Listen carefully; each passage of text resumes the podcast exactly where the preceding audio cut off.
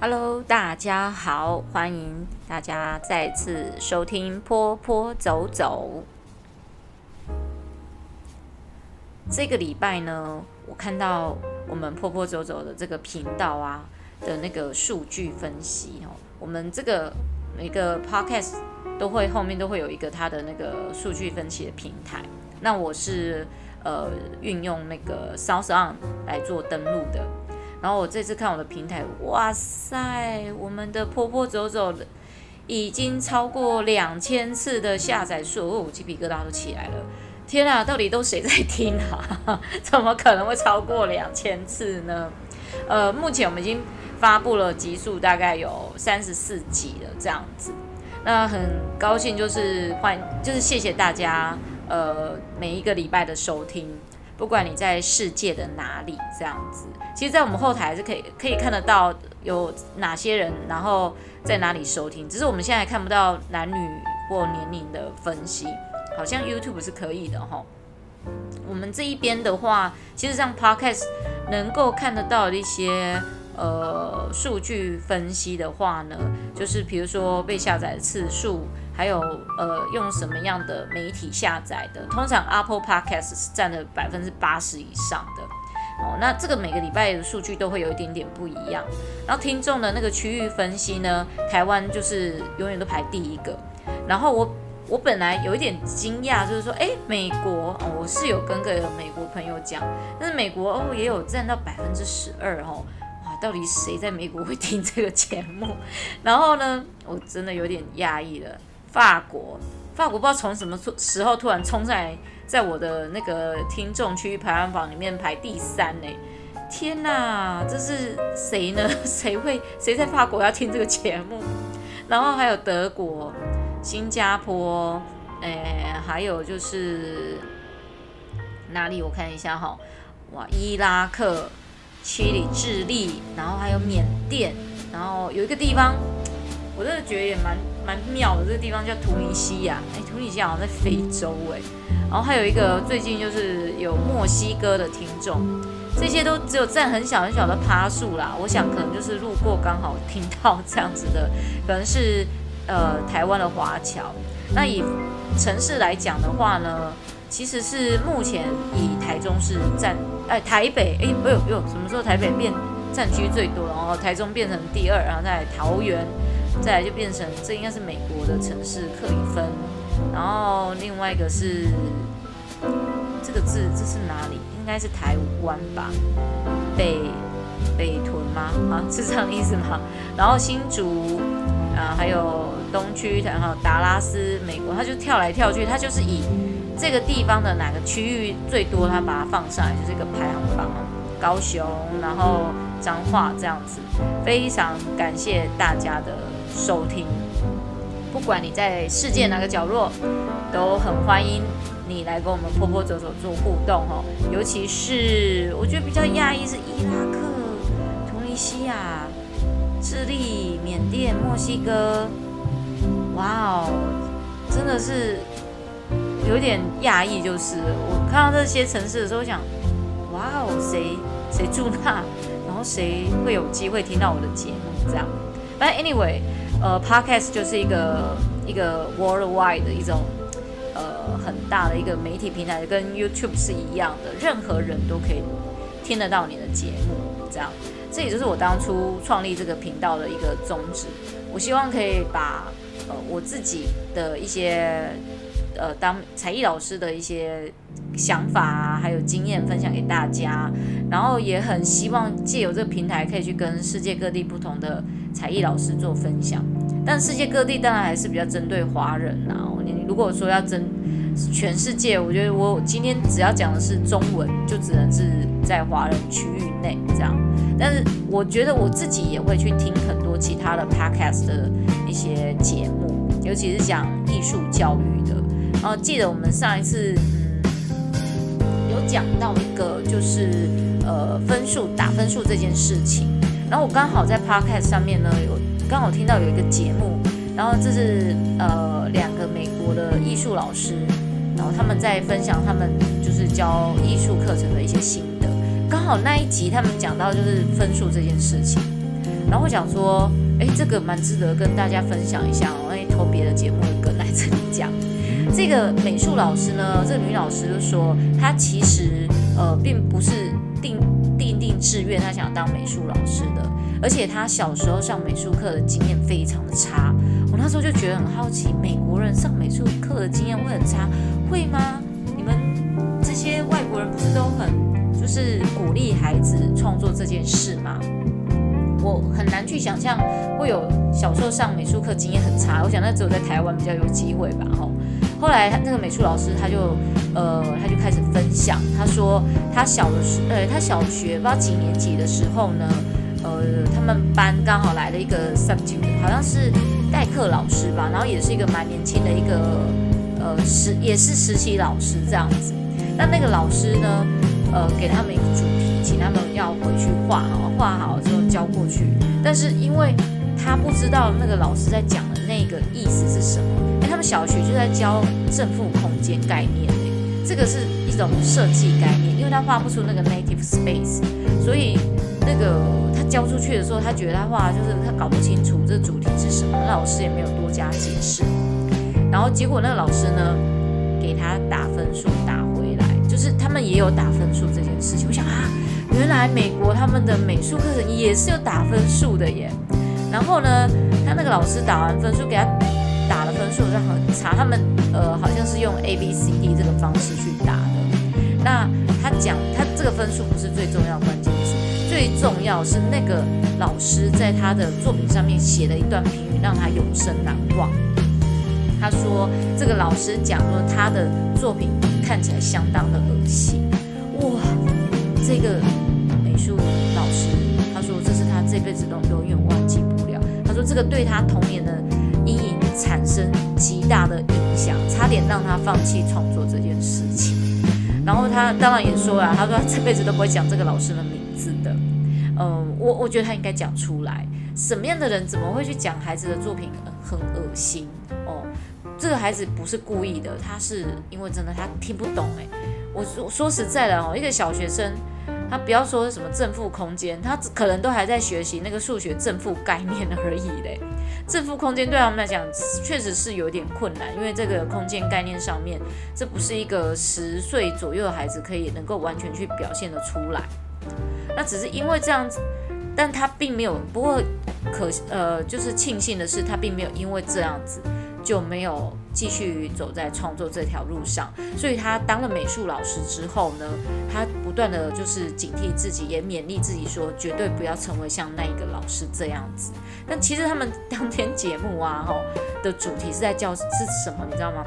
如何去评量孩子的作品。然后其实这个美术老师在节目一开头就说，他是最不适合来讲这个主题的人。那但是节目主持人说，他还是希望他可以去分享。呃，怎么样去呃帮孩子做一个评量的动作？所以他就讲到说，他帮孩子评量的时候，他不是评量孩子的作品的美丑，诶，这跟我上个礼拜讲的就不谋而合咯。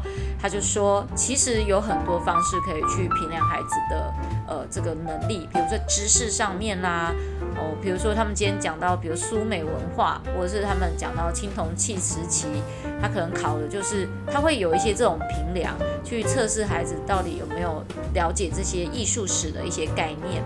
然后另外就是色彩学这件事情了，色彩学这件事情也是去评量孩子到底对色彩的认知成熟度够不够，而不是很呃去评量孩子，就是说，你你知道这世界上有人是有一种症症状啊，吼，你不能说它是疾病，它是遗传性的一种呃特征，叫做色盲。有的人就是没有办法把某些颜色认得出来，比如说他看紫色，永远都觉得那是灰色。我有一个舅舅，他就是有色盲，所以他是其实他是无法开车，没有办法考考驾照的人，但他还是照样开车，因为他把这些他没有办法认出来的颜色，他做了一个一个系统的规划。他如如果看到灰色，他就知道那是可能紫色。他在开车看到红绿灯的时候，他会去依照红绿灯的位置去辨识现在应该是停车还是要开车这样好。那如果你用色彩学去完全评量也不行，所以你也必须要去了解孩子的能力，然后去帮助孩子去学习这方面的一些状况，这样子。我觉得这个就是跟我上周讲的主题真的是完全是一样的呢。我也是一个最不适合去讲怎么去评量孩子的人，但是如果今天真真的是因为没有办法，这个是体制他的需求，那我觉得体制仍然是可以用很创业的方式去解决他的。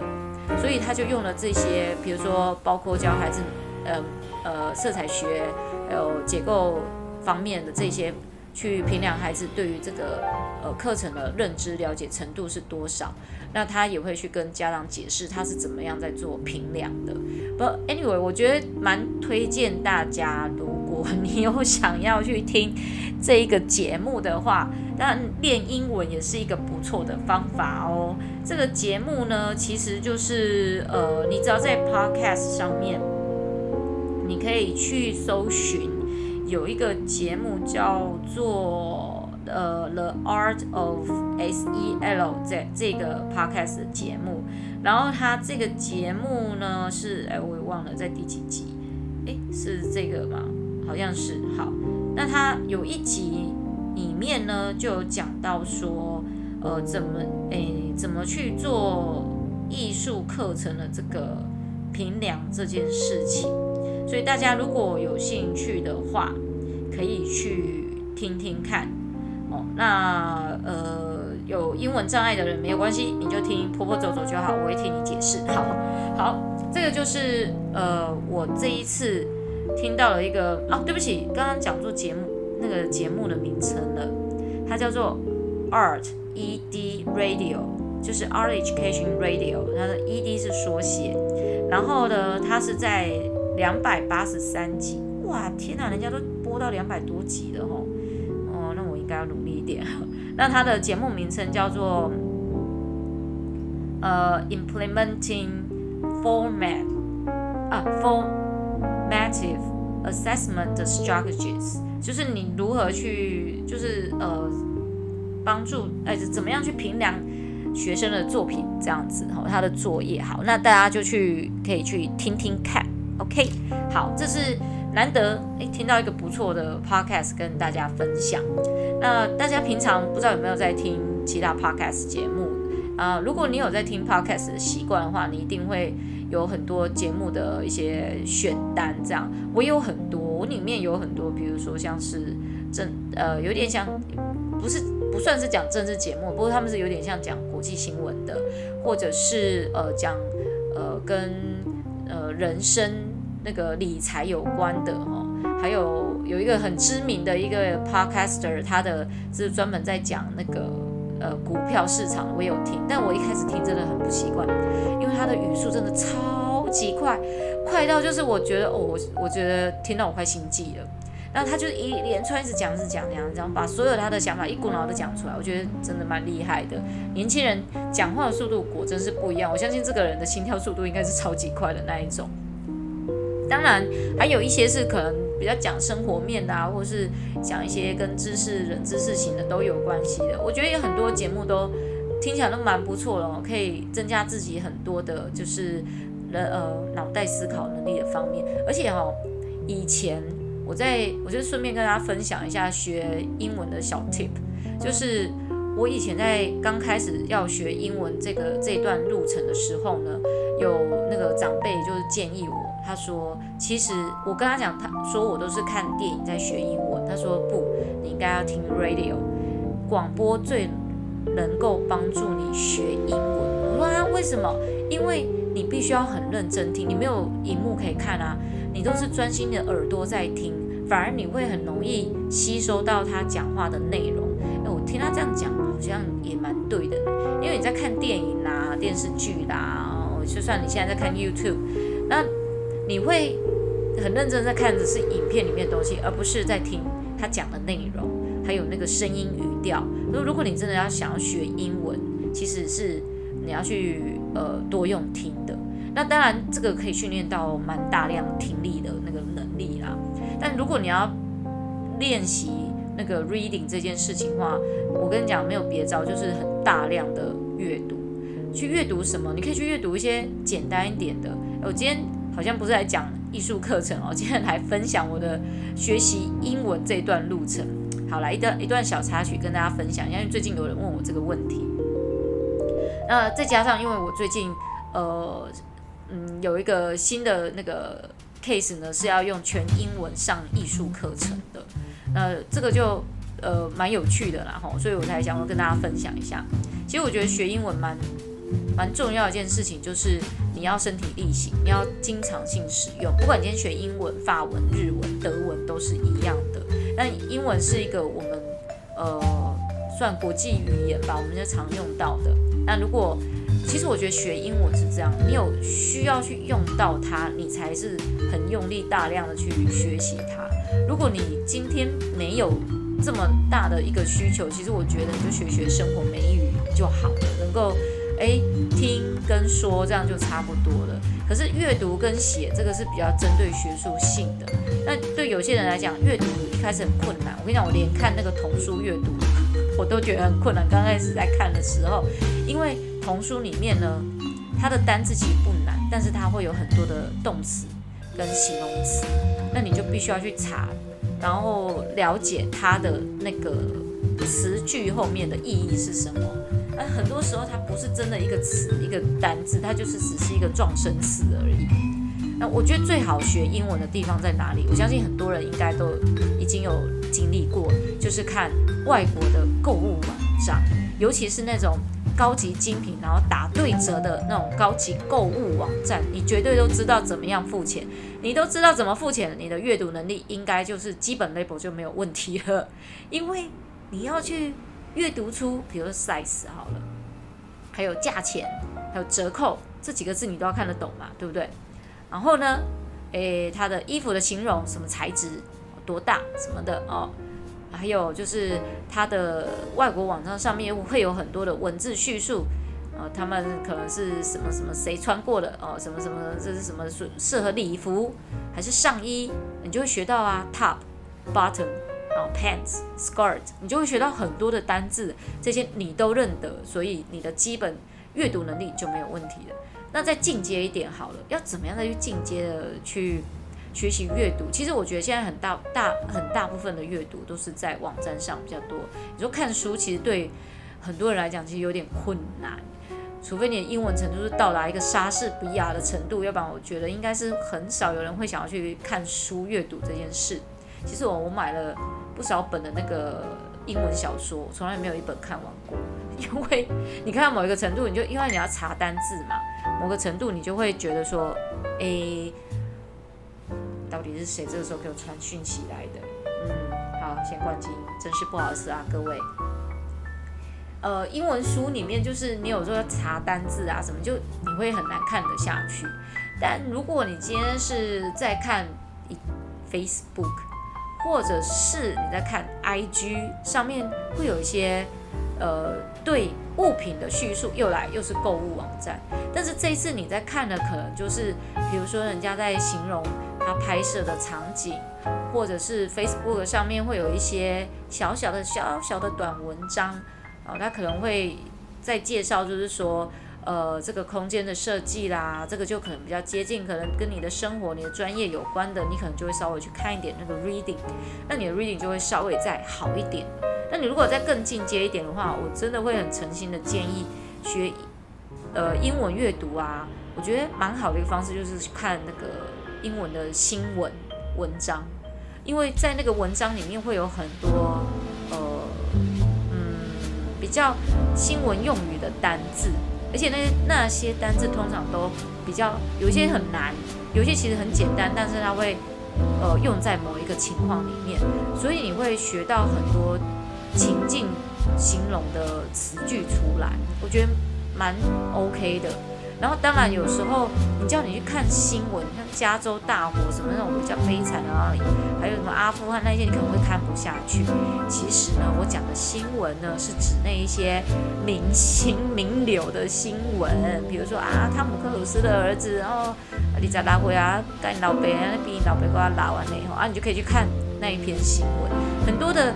外国明星的新闻，比如说像欧美的他们一些呃，比如 Marvel 啦，什么电影要出来了哦，然后你可以去看他们那些明星生活的新闻，啊杂志啊，可以去看英文的那一些，你就可能会比较看得下去。尤其是你喜欢的呃明星的对象，你可能就会想说，我想要了解多一点他的资料，你就会可能去看一下他的内容。那从那个内容里面去学单字的时候，就把它干弯然后，比如说你像我的偶像是基努李维啊，我就很想知道他最近在干嘛，怎么最近都不出来了呢？哦啊，有没有在发胖啊？有没有交新女友啊？新女友啊叫什么名字来着的啊？那个白头发的啊什么之类的哦。然后呃他在做什么的？然后就可以用这样的 reading 的方式去学习阅读更大量的资讯出来。那那些资讯呢，是新闻的写法，它会有很多的形容啊，还有状况的分析，你就可以去学到更多大量的单词，还有词句的表现。那从词这个阅读词句的表现，就会增加你写作的能力出来了。因为你看的是那一种比较专业的手法，你写的那个英文的那个文法，也就会因此而这样子进步。你就不会只是在于 How are you? I'm fine, thank you. This is A pen, this is an apple，就是你不会再只是一个主词、动词、名词、形容词这样子的一个语句而已的。呃，我我学英文其实大概也都是用这些方法。其实 push 我最大的一个动力，就是因为我很喜欢呃基努李维这个这个这个性感的男人，就因为是这样子呢，所以我就很想要去了解很多他的讯息，我就去查很多。资料，嗯，英文网站的资料，我就会很认真去看一下。那当然还有很多其他的，就是说我想要学的东西，可能只有英文资料比较多，那我就只好去找很多的英文资料出来。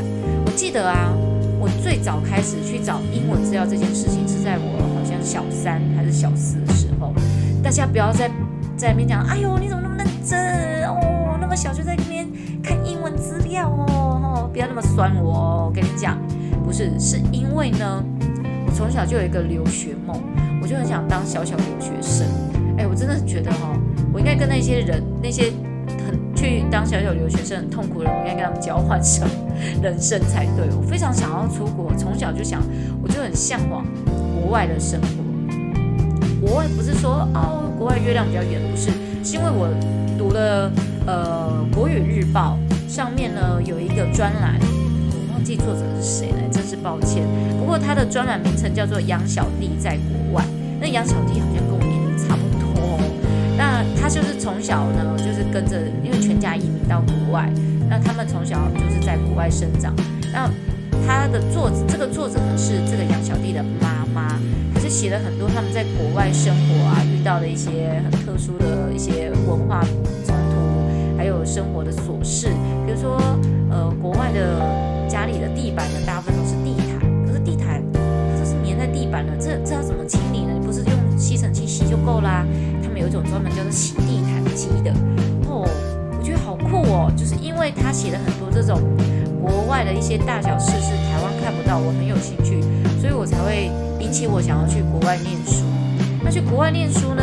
你以为我找不到资料吗？我告诉你，中图书馆的。有以前哦，它里面有一个呃部门哦，它是专门在给要出国有留学念书的人去让你查资料用的。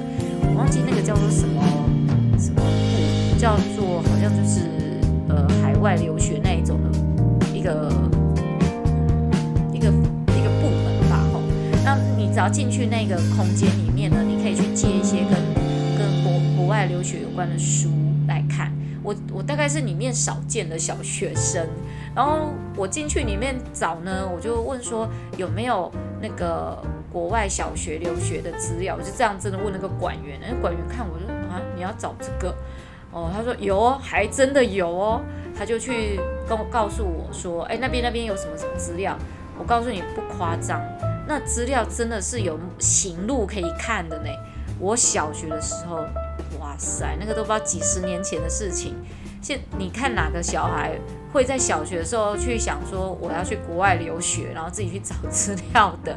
那个年代是没有网络的，真的没有网络。对，我出生在一个没有网络的世界。哦，网络也不过这是这十几年年来，哎，这十几年来突然发生的事。我那是几十年前的事。那我就去找那个资料，我就找那个行录，而且我告诉你。那个国外啊小留学生留学的那个资料是叫做什么？你知道吗？那个叫做 boarding school。boarding school 就是住宿学校。太棒了，这就是我要找，我就是要去住宿。你看我从从小多么的想离家出走，哦，可能是因为我是单亲家庭关系，所以从小就被被迫一定要很。学习就是独立呀，这样子，所以我也就独立惯了，所以我就去找，我想说，我自己都一个可以一个人生活了，那我可以自己弄吃的，自己弄好去上学什么什么。那我想，boarding school 对我来讲是很棒的一件体验，我非常想要去住住校，你知道吗？那我就去找了，你知道，那找出来的资料全部都是英国的 boarding school。啊、没有美国的。英国本来向来就有风行这种住宿学校，他们我觉得欧洲人可能对孩子那种独立的定义可能更不一样。他们认为孩子大概在小学，哎，小一，哎，就可以去住宿了，你知道吗？这我就想说，这些这些家长是英国家长到底是怎么了？哦，他们觉得孩子的独立要从小就培养，而不是跟在父母亲的旁。但这种 boarding school 其实在国外来讲哦，是属于贵族，就有钱人家才会去的。可是我找到的这些行路啊，这些住宿学校啊，诶，其实我觉得我们家好像负担得起耶。真的不是我们家多有钱，而是那个年代的学费还有那个汇率没有那么高，所以我就自己做好了那个 research，我就找了大概两三间学校，然后呢，我再从里面选了一间学校，我就把我就问那个管员。这个行路我可以，就是它是很像 pamphlet，就是那种呃很简单的广告传单的那一种。我问他说，我这个可不可以带回家？我说哦可以啊，因为它有很多。所以就是说，英国的住宿学校在很早以前就已经有看中台湾的市场哎，我真的觉得很妙哎。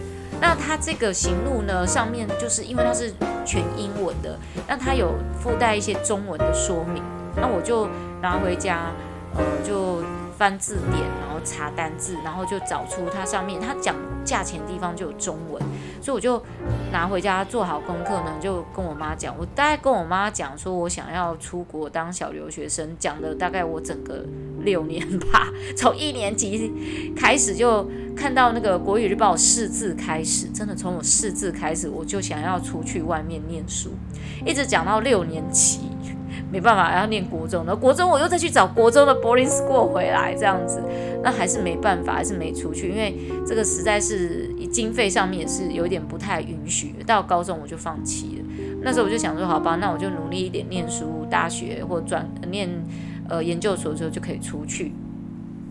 但小学那个时候的经验给我很印象深刻。反正就是我算好了钱，做好了资料，然后整个拿给我妈看的时候，我妈真的有点吓到，说：“哇，你这个有备而来的哦，这个讨钱真的是有系统性的在讨钱。”他就跟他的弟弟啊去做讨论了啊，哎，我这安内是不是还去读读矿买安内啦吼。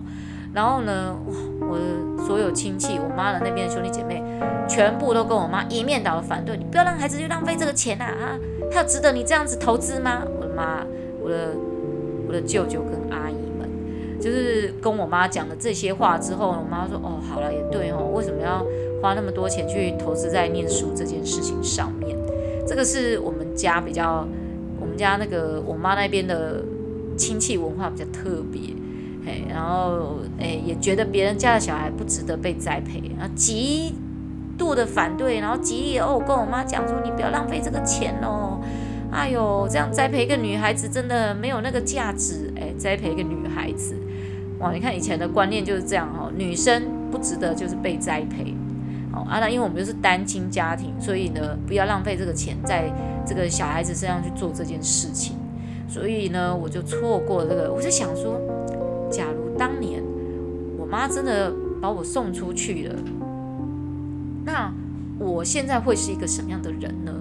我我唯一能想到就是我的英文能力应该会很好之外，我不知道我其他事情我想想象不到诶，因为人生有很多你很难去安排的跟计划的事情。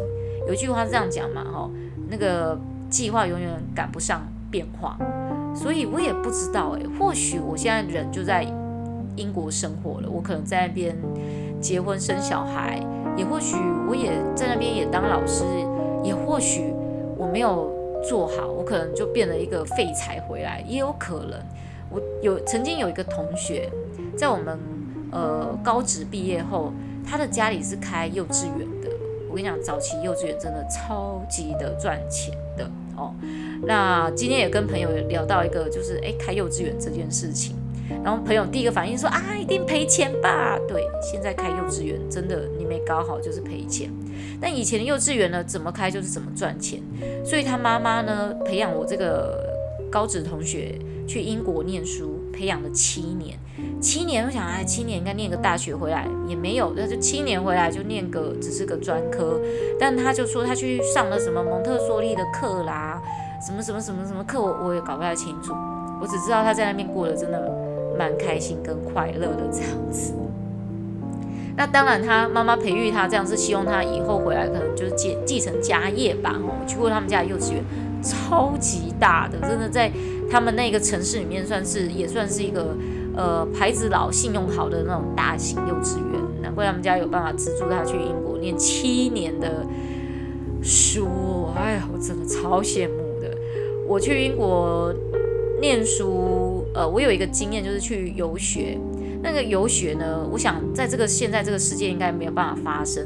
我那时候去游学一个月，就是去上语言学校，然后呃去上的，诶，我忘了，好像一个礼拜吧，哈，因为剩下时间我都想要去，我完全自助旅行。那是我人生，我二十一岁的时候，人生第一次自己出国，然后第一次就在英国自助旅行。我不晓得是不是因为我小学 翻到了那个行路，对我的影响很大。让我对英国一直情有独钟的，想要去那边念书。反正 anyway，这个就是我第一次出国去闯荡。那去了一个月，我大概花不到十万块。我跟大家说一下，含机票、含住宿，呃，我住接接待家庭，后面我就自己去到处找青年旅馆住哈。还有含什么？含学费。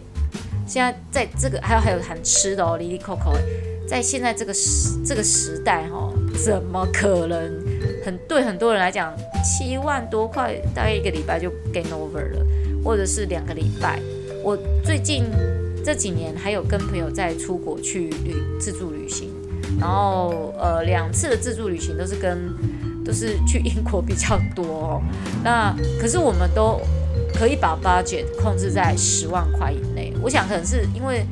我对英国比较熟悉，我也知道说，呃，怎么样花钱才不是乱花钱这样，所以我可以控制在这个范围以内。当然，这不包括你个人的呃 shopping 哦，那个就可能不包含在这个里面了。但十万块可以把所有住宿、飞机票啊，还有我们的旅费啊，坐坐飞机，哎，坐旅，哎，什么那个 Eurostar 什么都算进去的话，这个这个是我自己在学习。英文的这一条路上的一个过程，但也没有说我现在英文就什么特别的好啊什么，因为其实我觉得这几年因为疫情关系都待在台湾，所以真的没有什么机会跟时间去国外，然后也没有办法去运用运用到这个能力，所以最近就有一点退步很多。不过最近这个工作机会让我有。有有这个机会呢，可以去用全英文的方式上课。但其实我在应征这个工作之前，我有先问这个学校主管：“你要我全英文上课没有问题，但请问小朋友听得懂吗？”哎，这是首要条件吧？我有一个人在那叽里呱啦讲老半天，小朋友在下面都听不懂，我还得再用中文解释一次。那这学校主管很很有信心的跟我讲，就是说他们听得懂，绝对懂你在讲什么。我说好哦，那我就来踹踹看。而我发现，其实小朋友英文程度，现在小朋友英文程度真的不错，尤其在这种私校里面。但是还是会有例外，有的班级的小朋友他可能不是从嗯那种美语学校出来的，或者是他是转学来的哈，那他就不会很懂你真的上课讲什么。我可能讲完英文还在讲中文，再讲一次，翻译一下。可是我觉得有时候是这样哦，中文跟英文啊，有些东西是词不达意的。你用英文解释，小朋友感受不到；你用中文解释，啊、哦，他们会很深刻的吸收到。所以我认为用英文来教美术是 OK 的，这是一种双重能力的一种表现。孩子可以同时学到两种事情，一种就是美术这件事，第二种就是去了解每一个呃美术专有名词，他可以学到更多的单字，而且他当他是用。英文在思考创作这件事情的时候，我跟你讲，那是又开另外一个脑袋在做思考的。我觉得是可以帮助孩子做很多元性的那种呃脑力激荡的那种呃一种刺激的方法，很有趣。但我觉得中文的解释还是不能少啦哈。所以下课之后呢，小朋友有时候偶尔遇到我啊，会用中文跟我对谈。那我还是会用中文跟他们去分享一下，就是创作这件事。那课堂上没办法，呃，我就是被付钱来，就是要全英文教学，只好这么跟大家做了。这样，好，这个是一个嗯小小的分享，跟大家分享一下，就是我在学习英文这条路上，但学习英文这条路上呢，是走了很久很远了，花了好多钱了，光是考试就花了将近。哇，多少钱啊？也是万把块钱呢，也是好几万呢，你知道吗？那个每一个考试都是好几千块，的考托福、考雅思都是非常的昂贵。尤其我最近啊，我在看那个雅思，我想，哎，闲来没事嘛，哈，那个疫情的状况呢，让我可以促进我再去复习一下我我的雅思能力。那我打开了雅思的网站，想说报名一下哈，再来考一下自己，再再再去，因为考试就会。就会有那种动力想要再去念书，结果一看，我的天哪！现在考试的费用将近八千多块，不可思议到一个极点。我觉得那就算了好了，我以前考试就已经好几千块了，现在又更贵，没办法接受。哦，我记得以前好像考托福就一百块美金了耶，一百块美金大概就三十几三千多块台币。现在考研个托福大概也是哦上万，是不是快要上万块？我想真的是没有，现在没有那个需求，没有那个要求，我想就算了哈。那当然，我在看那个在算这个钱的时候，我在想说啊，我这几年来学这个英文啊所花的钱，考试所花的钱，是真的是百万有没有啊？我觉得应该有，因为再加上我出国念书嘛，这些钱。呃，包含我去念研究所啊，这一些我把它算在这个里面。但是我后来想到另外一件事，我也花了差不多百万在学习它，是什么呢？哎我今天讲那么久，前面拉了那么多的梗，其实今天好像重点就在这里。我今天其实很想跟大家聊，就是材料费这件事。材料费这件事情呢，呃，也是我最近有一个觉悟，就是说我从以前到现在的材料费到到底花了多少钱？哦，其实我刚开始进入才艺老师这一行的时候，我很愿意花钱在材料这件事情上，因为我希望自己可以在材料上面呢去做多元的学习，然后还有就是多接触不同层面的那种创作的方式，啊，也希望自己呢能够对美术创作的工具更加的熟悉，所以我真的是砸重本诶，我赚多少钱就花多少钱在材料这件事上。算过，平均每年大概要将近快要十万块的呃那个材料费，而不是每年，对不起，每个月。我刚刚讲说每个月将近快要呃，哎，不对不对，我我我又讲错了，呃，每年啊将近十万块，每个月其实有点可怕，我也没赚这么多。哦，哎，每年将近十万块，哦，我们就平均。一年大概将近十万块的话，我这个二十年下来，我花了大概超过上百万的材料费用。这材料费有什么呢？就是我教学用的材料、工具，还有一些像绘本这些，然后都都算。还有我自己个人创作的所买的材料、纸张、颜料啊、画笔啊、其他哩哩扣扣无微不微工具这样子。你知道那个是相当可怕的一件事情哎！我这二十几年下来。材料费破百万以上，诶，已经是可以去付一间房子的头期款。当然，这有不一样的收获啦。这些东西虽然现在都不在我的身边哦，但这一些我摸过这些记忆跟知识还有技术都在我的身上。有一句话，诶，这个是某个补习班讲的哈，那个身体学到的别人都带不走，就是你用身体去记忆它的，它永远都不会离开。也就造成了我后面只要看到材料，我通常都会先有一个职业病，就是这个可以拿来做什么？哦，就算去烘焙坊看烘焙的东西，这个烘焙纸我可以拿来做什么蜡篮啊，什么什么之类的，全部想来的都是怎么样做成美术用材。所以我的美术材料呢非常的多元，可以运用到就上至可能就是这呃传统的美术材料高端的，下至金行里面所有的材料，我都可以拿来当那个美术教学的工具跟材料，然后做成我想要的主题。那你想五金行是什么呢？多啊，螺丝，螺丝不能拿来当机器人零件吗？对不对？所以嘞。这样计算出来超过百万的材料费用，真的是非常的惊人。我自己也稍微反省一下，我有没有买过一些我不该买，然后又买来又丢掉了材料。其实我不敢，我这我这个人是在材料上面是很节俭，我不敢乱丢材料。不管怎么样，我也把它送人，绝对是不会把它当做垃圾一样就整个就丢掉这样。除非啦哈，除非真的是发霉了，那个真的就没办法。还有就是说，呃，有一些材料像粘土，我们最怕的就是粘土干掉的时候。这个粘土干掉的时候，你这只有心里只有脏话这两个字，就是会出现。那怎么办呢？我就会把它再切块，变成。可能某些东西的辅助的配件，或者是它的呃做下一个粘土下面的平台什么的，不管怎么样，就算这个材料已经粘土干掉，我还是会想办法把它变成是材料。那呃，你说是不是有一些材料可以不用钱？有，像比如说剪叶子这一些，你你把它带回来清洗干净，然后变成就是压，比如压花哦，插花完不要用的花，把它做成压花这一些的。不过这些也是都要先花钱嘛。我我之前有一个朋友，他是走自然系列的，他很喜欢去找很多自然的素材，找回家洗干净，然后呢再把它做成一个自然素材的作品。他也教孩子用自然素材去做创作。他做这件事情蛮久了，所以他对自然素材非常的理，呃，能够去理出一个他的一个教学系统出来。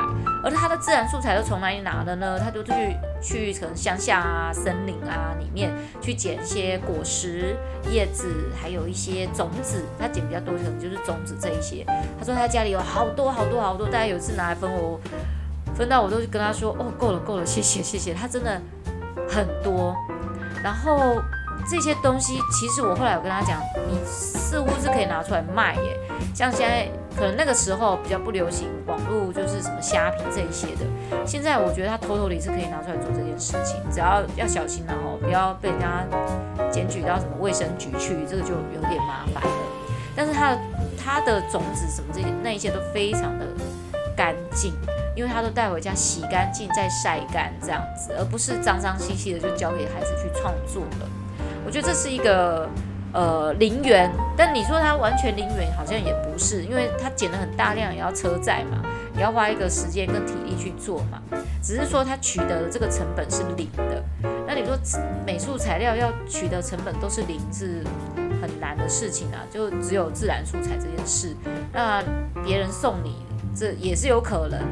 那我以前很爱去做一个事情，就是不管是木工或彩绘。哦，不是，不管是粘土或者是彩绘，我都很喜欢用木头这件事情来做搭配。那怎么样做搭配呢？就是以前就是呃有一些像那种大型的嗯五金商店，他们有那种卖木板，然后它一片木板就很便宜，可能才几百块。那我就请他帮我裁成三十乘以三十公分。那我觉得这样真的，现在想起来觉得自己那一家恶劣啦吼，真的 OK 吼。真的酸民这样骂我，我觉得我也可以接受。那个时候一心只想到说我要把它变成可以用的素材。那因为他们的商场也没有规定说只能裁几公分，所以我就请他我要三十乘以三十公分这样。而且他那时候裁也不用钱呢。那后来因为这件事情之后，他们商场就列出了一个只裁几公分以上的，以下的不裁。啊，我就说啊，好好好，可能我给人家的一个很深刻的经验吧。所以呢，我就把它。做了一下，就是呃这些三十乘以三十公分的，我就全部都拿来。我回家也是把它稍微磨过哈，然后要不然就是我会买那个磨那个砂纸给孩子磨。我们会在上面做创作、绘画创作、压克力，还或者是把它当做是一个呃粘土的一个它下面的一个平台哈，一个基材这样子。所以我就做了很多木头系列的基材的一些创作。我觉得是一个一个过程。所以有一阵子我们家就是有很多的木头，然后多到就是我把这些木头呢，我就我竟然就走火入魔，你知道吗？把木头呢买到就是拿来自己做柜子，自己做桌子什么，就想象就是说我自己的工作室，我什么东西都自己动手做，真的是太不可思议了。我觉得我为什么要做这件事情？现在想起来觉得我那个时候真的超级疯狂的。我我请来帮忙朋友有有一个还跟我讲说，他问我说，你买这些木材多少钱？他说，那你这些木材的钱啊，不就可以直接买桌子了吗？没有比较便宜呀、我嗯，就是那个时候的心情就是我想要自己创作嘛。几年之后想来就是说，呃，是有点多事了啦吼，但但是又觉得说没有经过那一段时间的一个磨练，就是练习这些木工，我后面不可能。有这么多很好的一些艺术创作的点子，或者是我也可能不会晓得说什么媒材跟什么媒材放在一起可以怎么做会很有蹦出很棒的火花出来。那个我真的要讲，以前这种十几二十年前是没有 Pinterest 这种网站的，所以你也看不到别人的 idea，你完全就只能自己想象。记得我前一两集有提过，就是说鼓励各位老师不要只是看。网站上面的人家做的东西，依依照就是一模一样这样做出来，要有一点创意嘛，对不对？毕竟你是美术老师啊，如果你只是一样花葫芦的这样做出来，就失去了一个这种创作的定义在。我相信这样的艺术课程可能也不会持续太久啦。那当然，材料这件事情就是这样。相当的惊人跟可怕，所以后来我在上那个才艺老师的师资班的时候，我都一而再再而三不断的勉励大家，提醒大家，恐吓大家不要花太多钱在呃材料的这个准备上面。我的意思是说，你当然你自己在学习的时候，你要懂得投资嘛，吼，你要愿意投资，可是你可能就要慎选材料，懂得买什么下对材料的项目才对，而不是。呃，像我以前那样很盲目的在学习怎么运用材料这件事情上面，那当然现在老师又更聪明很多啦，对不对？因为现在的媒材又更多、更丰富、更多元。我我真的只是希望说，我们在这个美术的教学上面不要就是太传统，只有永远好像画画就只有水彩，好像就只有彩色笔跟色铅笔而已，蜡笔。我我其实不是很鼓励，嗯，小学的小朋友。呃，用色铅笔用太多，我觉得他们应该要多元的使用。色铅笔是一个很好的一种美彩之一之一而已，而不是他六年你都让他画色铅笔，他这样学得到什么色彩美学？那或许他可以学到不错的结构的表现，但我觉得他仍然学不到很精细的东西。有有些时候色彩学你必须要让他学习用不同的美美彩，比如说蜡笔、水彩。呃，色铅笔、彩色笔、压克力，哦，甚至可能是呃国画系列或油画系列的粉彩笔，有这么多的笔的颜料可以使用，为什么就仅局限在色铅笔？我发现有些老师喜欢用色铅笔，哦，那为什么呢？因为它既干净又简单，然后携带上面、准备上面都很方便，那老师又不用花很多时间去清扫那个教室，我觉得。真的很不 OK，你等于剥夺了孩子学习的机会，跟那个他能够使用的范围，那孩子的创意可能就局限在走色铅笔，而且用色铅笔习惯的孩子，他们比较不敢去尝试其他的美材，因为色铅笔对他们来讲是一种安全的东西，它又不脏，所以很多孩子怕脏啊，说啊蜡笔会脏，哦亚克力颜料会会粘什么这些的，那。不就局限了他们之外呢？你还养成了他们就是自视性的那种想法。呃，我我没有反对用色铅笔，但我觉得色铅笔应该要多元的运用，运用在某某些课程上。你甚至可以色铅笔、水彩一起使用，或色铅笔跟蜡笔一起使用。色铅笔很适合拿来构图，或是做一些呃设计比较偏设计上面的着色，然后或者是可以当做素描的一种基础的概念。我觉得这些都很好，很棒。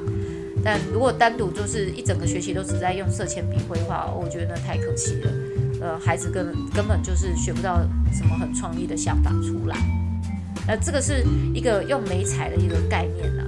那当然，我觉得你今天在什么地方，你要用什么材料，这个有很大关系。还有你能够买材料的经费有多少，这也是一个很重要的一个嗯 factor。不过呢，我还是会很。建议老师就是说，你今天在什么地方，你就要用对什么材料，用对什么经费去准备这些材料。比如说你在可能比较低价的学习单位，你的材料你就要多懂得用一些零元材料。零元材料是什么？比如说有一些比较回收性质的材料，呃，像嗯呃纸板哦，纸箱，你可以割成纸板啊，然后让孩子去做上面的彩绘动作。那你你的。这个材料其中有一个就是零元了，那另外一个就是说水彩的运用哦，还有就是说粘土的运用，你要怎么样去呃做很好的一个搭配，呃一个学期里面你要做到几次的粘土，画到几次的彩绘，这个都会影响到很多你运用媒材上面的呃效果。啊，当然啦，吼，我要讲的是说，你如果一年赚一百万，那你的材料费花十万也 OK 啦，因为表示我你教学可以赚到一百万，真的很难哦。我觉得那个是，如果只靠你一个人，你看那招来招去，吼啊，也有个可能，和你的单价都很高，然后材料费你单价高，你材料费也要好，你知道吗？不是你单价高，你材料费都给人家很便宜的那一种，那人家不会愿意。花大钱来请你做美术教学，那当然还有，这也关系到你的人数。如果你你一年的教学的人数超过一千人次，我这样讲好了。如果你在那种体制内的学校啊，你一你可能一个礼拜教的学生就有三百个人，三百人次的，好，我们讲三百人次好了。那你一个月就一千人次。那你十二个月都上万人次呢？你有上万人次，每次都需要一张纸的话，那你需要上万张。那一万张的图画纸，你讲八开好了，My God，那是多少钱，对不对？所以十万块是很容易的事嘛，吼，我这样花十万块应该也很合理吧，对不对？哎，不小心透露出我自己过去教出了多少人次出来。不过大家，哎，那个国税局不要盯我这一边，我都有缴税啊，这是。我我真的有一年去缴了，呃，我人生第一笔最大的税，那其实也就几千块，哦几千块也是很，我这人生没缴过税，因为在当美术老师之前，我们的薪水都低到跟什么一样。当了美术老师之后，因为我们的合作单位都会报税，所以我脱不了关系，我一定要报税的。那呃，材料费呢？其实我那时候不知道报税什么是可以去做相抵。我材料费花成这种程度，我应该可以去抵点税金的吧？好，那嗯，有关材料的这个呃，应该说我的人生上面所花耗费的材料费啦，哦，我还没算，我还没当老师之前所花的那一些美术材料费跟学费嘞，哦，那个嗯，算进来就更惊人了。所以大家知道，一个美术老师的养成是相当昂贵的。如果你今天给美术老师的重点费，假设你跟他，你他的他跟你的孩子是一对一的，你的这个美术老师是相当有经验的，你给人家钟点费才三百五十块钱，还要含材料费，哎，你良心过得去吗？啊，是不是？然后呢，有一些补习班或者是呃，可能学校，你知道你要。那个马儿好，又不给马儿吃草，那种预算给的太低，真的实在是一个美术老师的养成是相当昂贵的。再次强调一次，这种事情很重要，所以要讲三遍。一个美术老师的养成是相当昂贵的，也就是说，他要能够独当一面，当一个美术老师的人才，人才这件事情是不便宜的。所以大家在请这种。美术老师的时候，你不要再说，哎呦，好贵哟，嗯，一堂课就给我收好几百块。你要想想看，他在这个好几百块的后面，他付出了多少的金钱在培养他自己。当然，这个不包含那种只是去美术老师学，哎，美术教室啊，跟别的美术老师学个几堂课就出来当美术老师，哎，那种不在这个范围内。我真的有听过，去美术教室里面学个几堂课就出来跑美术课程哦，我觉得他真的厉害。年轻人真的行销能力很强，他一堂课就可以收到比我还要贵的钟点费，这应该是我要反省的地方。但是我们也要说，人家可能他对他自己的行销能力，而且他看对看准什么地方去做这件事情，重要。其实我到我教了二十几年之后，我有时候也才，我我觉得时代不一样，真的事情看到就是事情就是不一样。我刚好在那个中间的时候，我我记得我还没当美术老师之前，就是我们以前有聊过，我的前辈他们一个月都是十几万呢。真的不夸张哦！啊，你说他们材料费，我跟你讲，他们材料费有够便宜，不会比我的，他们不太可能一个一年会超过十万块的材料费。这有一个关系哦，就是二十年前那种材料呢，其实是便宜的，因为现在资源越来越越珍贵嘛哦。那以前的资源丰富，多到就是你可能一张只能几毛钱而已，现在一张图画纸扒开要哎两块钱哦。那以前那个都是几毛钱。而且呢，他们都只要图画纸、彩色笔、蜡笔、水彩，这样就好了。那当然，他们一个月十几万，他们花的材料费可能都不到一万块。他们一年要赚百万是有可能的哦。所以以前的美术老师或者是开美术教室，他们可以买楼、买房什么的，那个都做得到。可是现在就会相当的困难。我那天听到有个有朋友介绍我去海线。之前不知道有没有提到这件事情过。海线，因为台中海线呢，不知道为为什么很竞争哦。去的那一家那个教室，其实我觉得他们教室装潢的不差呢，真的是，而且是加盟的教室，你知道吗？而且教室空间也不少哦。然后它是坐落在那个附近，是算豪宅区的大楼哦。我的妈！他们的学费竟然不没有办法收的比市区贵。他们说因为在海线，我说海线又如何？你要不要看这边所有的都是上千万的豪宅耶？结果家长愿意付美术课，只有愿意付两百多块，我觉得这太不可思议了。然后当然他们跟家长收的少，他们给老师钟点费也会少，这个我可以理解啦吼。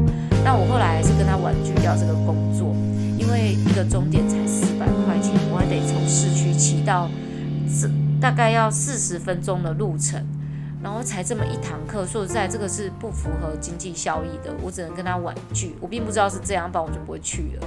我就跟他说，真的很抱歉，这是我收到有史 我我这这是我有史以来被收到最开到最低的 offer 的一次。那我，但是我有讲一个但书哈，我们也不能让人家觉得很难堪。而我如果我就住这边的楼上，我下来上一堂课四百块，OK 啊，没有问题啊，就走下来而已嘛。可是这个这么的远，没办法，那车马费可能都不太够，对不对？更何况我在这个遥远的这个车距上面，还有我要得担当很多的交通的风险。所以我觉得，拜托各位这正在听的，如果你是老板或家长。你们要知道，一个人才的养成真的不容易。他既然是有能力的一个美术老师来教你的小孩，他背后所付出是可能上百万、上千万的努力，才能来教你一个几百块的这个钟点费而已。那如果说那个你要马儿好，又不给马儿吃草，就像这样子，教室他也没办法给更好的薪水，他就没办法请到更好、更有经验的老师。那你教你小孩的，永远可能就是经验值就是很少的。或许对有些家长来讲说啊，美术课就只是一个让他去玩吧，很很妙哦。我觉得台湾对于才艺课程的经验值就是这样子，美术跟音乐还有英文，美术永远就是好像很容易被认为就是它可有可不有，然后最好越便宜越好。它音乐也是哦，那当然就是你学到，当然它是一个学到越高级层次它就越贵嘛。那美术也是差不多，可是英文永远都可以。就是永远可以收费是最高的一个地方，但有一些有英文老师跟我反驳过，说 no 没有，要看地方，有些地方家长也是只愿意付几百块钱来上这个英文课而已，所以就是有些时候家长对于这种额外的才艺课程的那种价值评判啊，都是非常低的。而我想这可能跟我们的薪资、家长薪资啊，还有这整个社会风气也有相当的关系。或者我们改天再来聊好了哈。基本上就是跟大家分享才艺课程，呃，材料费的这种，我我所经历过的一些过去，还有一些呃，我我所花过的这个金额相当的惊人，上百万的支出诶，上百万。